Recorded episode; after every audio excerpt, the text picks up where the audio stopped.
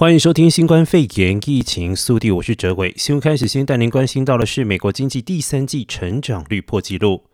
商务部今天公布第三季经济成长百分之七点四，折合年率百分之三十三点一，刷新纪录。而全美经济在商家恢复营业、民众增加消费、走出春季疫情严重期的低谷，但是真正考验还在后头。美国三月陷入新冠肺炎危机，大量民众居家防疫，而商家被迫停业，导致第二季国内生产毛耳 GDP 较前一季萎缩百分之九，折合年率百分之三十一点四。创下了一九四七年数据转编以来最糟糕的纪录。而随着疫情缓和，联邦政府撒下数兆美元支撑经济，商家恢复营业，民众找回饭碗，并且增加消费。第三季的经济强势复苏，扭转连续两季萎缩的态势，但是未完全填补疫情造成的缺口。而美国 GDP 仍较去年底水准萎缩百分之三点五。而根据商务部的报告，第三季 GDP 成长反映个人消费支出、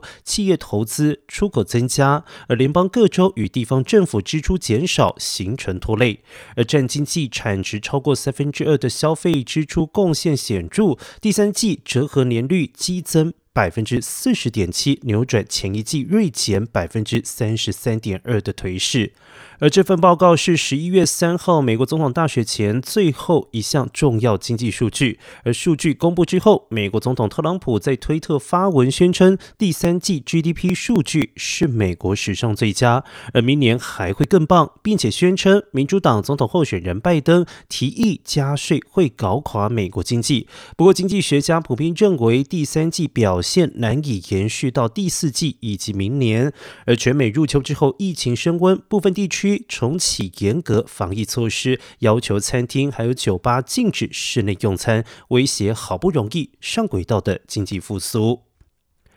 而上个礼拜有七十五点一万人第一次申请失业救济金。全美三四月流失两千两百万就业人口，五个月以来，仅约半数的失业者找回饭碗，就业市场复苏艰困。而美国劳工部今天公布，上周七十五点一万人初次申请政府失业给付，创下了三月以来新低，但仍高于二战结束到这一波疫情爆发之前所有实际水准。而美国大选年朝野恶斗，新版经济振兴方案卡在国会，联邦政府不再加码提供失业给付，加上迪士尼等企业近期相继宣布大规模裁员，恐怕在疫情卷土重来时折损了民间的消费力道，不利于第四季的经济表现。而再来关注到的是，疫情导致年假日购物季电商销售额将会大幅成长。根据最新的预测，因为消费者纷纷涌向网购，以避免在疫情期间前往拥挤的店面和购物中心，而今年假日购物季电商销售额将会大幅成长。根据美国前一百大网络零售商中八十家的网络交易，预计十一月和十二月的网购销售额将同比增加百分之三十三，达到创纪录的一千八百九十亿元。此外，十二月底前，美国人透过智慧型手机购物，可能也会。比二零一九年增加二百八十一亿元，增幅为百分之五十股，并将占假期网购总销售额的百分之四十二。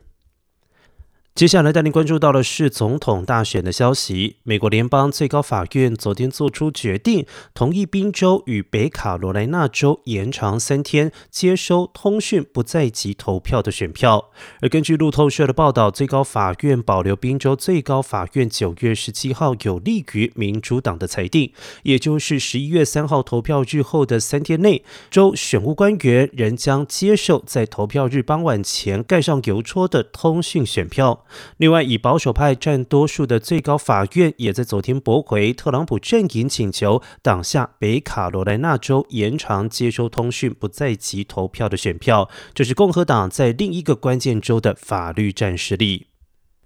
继续带您关心到的是，特朗普、拜登今天都在佛州抢选票。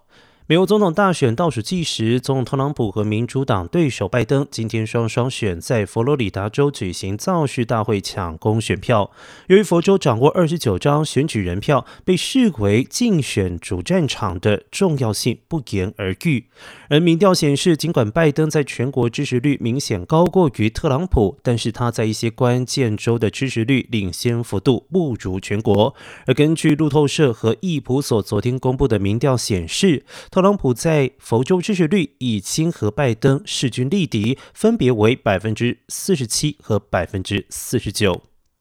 继续带您关心到的是在地的疫情消息。洛杉矶县公共卫生局提出警告，湖人队道奇队球迷聚会可能会导致全县新冠肺炎病毒感染病例增加。洛县卫生局局长费雷尔指出，洛县为全美国最大县，拥有一千万居民，而本月阳性病例从平均每天的九百四十例增加到上周的将近一千两百例。不过，加州卫生署发言人佛尔玛指出，全州整体的抗疫进展顺利。但是因为十月十三号实验室出现问题，导致发送数据有些重复。而洛杉矶县病毒检测案件遭到积压，但是圣地牙哥县并未受到影响。而洛杉矶县周三确认新增二十人死亡和一千三百五十一例新增感染病例。根据约翰霍普金斯大学最新统计，目前洛县累计确诊总数超过了三十万两千例，死亡总数来到了七千零二十七例。而一样关心到的是在地的消息，洛杉矶市市长已经做好选举日的暴动预防准备。美国总统大选进入倒数，选情白热化。目前，一些大城市的执法机构似乎已经悄悄地为十一月三号投票日前后可能的暴动做准备。而洛杉矶市市长贾西提二十八号表示，目前没有听闻任何暴乱的消息。不过，洛杉矶市警局已经为最坏打算做好准备，将会因应因选情产生的暴动。另外，贾西提表示，警方不需要随时在投票所巡逻，但是只要民众有担忧，都可以向警方寻求协助，并且建议大家用最简单的邮寄投票方式，将手中宝贵的一票投给认可的候选人。再来带您关心到的是国际的消息，疫情促使贫困国家孩童学习进度落后。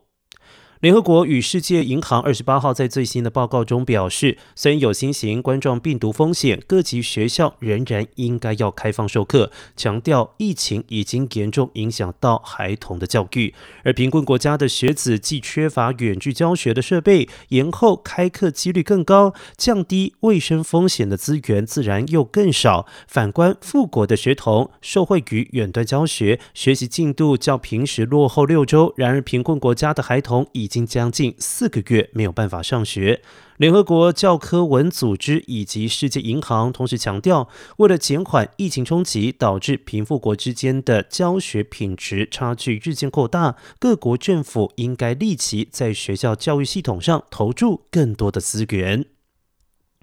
而新闻最后带您关心到的是，苹果疫情可能会导致涌现婴儿潮。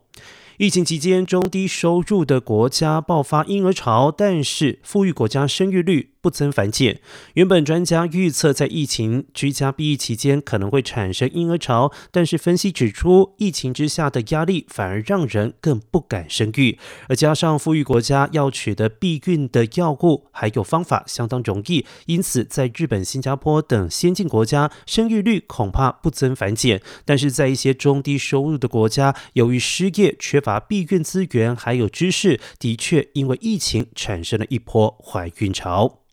好的，以上就是今天的新冠肺炎疫情速递。休息一下，待会回到节目现场，欢迎继续收听《亲子一起来》。